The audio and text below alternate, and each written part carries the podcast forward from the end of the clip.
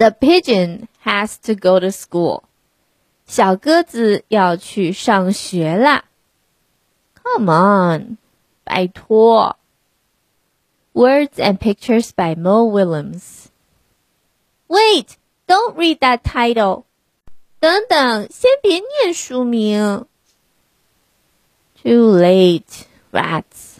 有点晚了，讨厌。 Why do I have to go to school?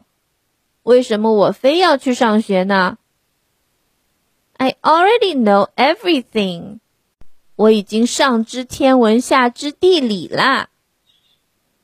Go on, ask me a question, any question. 来吧，随便问我问题，任何问题都可以。Well, I know almost everything. 好吧，我知道大部分问题。Does school start in the morning? 非要一大早就去学校吗？Because you know what I'm like in the morning. It is not pretty.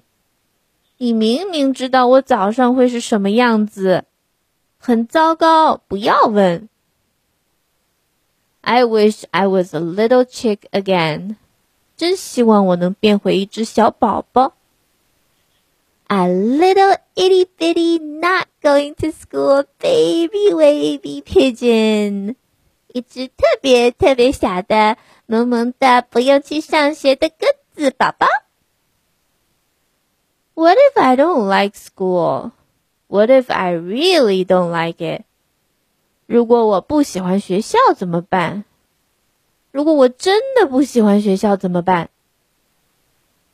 What if I really, really don't like it?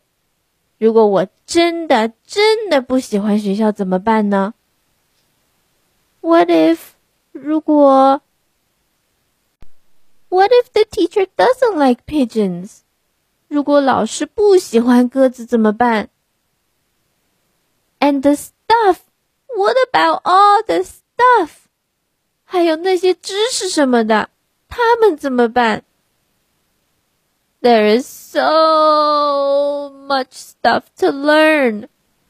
我有那么那么那么多的知识要学。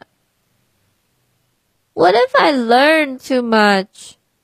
如果我学的太多了呢？My head might pop off，脑袋可能会掉下来。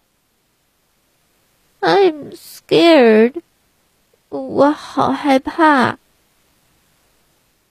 What will happen at school？在学校会发生什么事情？What if there is math or numbers？如果有数学怎么办？或数字？Why does the alphabet have so many letters？ 为什么字母表上有这么多字母？Reading can be hard with one big eye。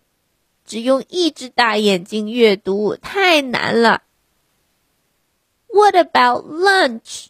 午饭怎么解决呀？What will the other birds think of me?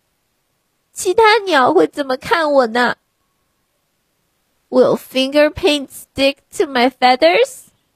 颜料会粘在我的羽毛上吗？What's up with those heavy backpacks? I'm a fragile bird. 书包为什么会这么沉重？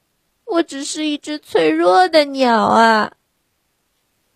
the unknown stresses me out, dude. 未知的事情真让人紧张。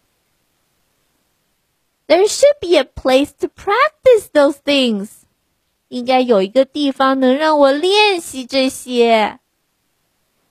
With experts to help you, and books, and classrooms, and other birds to work and play with. Maybe a playground 会有老师帮忙，有课本，有教室，有一起学习和玩耍的伙伴们，或许还有游乐场。 Oh, that is school. 对哦，那不就是学校吗？Well, how am I supposed to get there anyway？但是我要怎么去学校呢？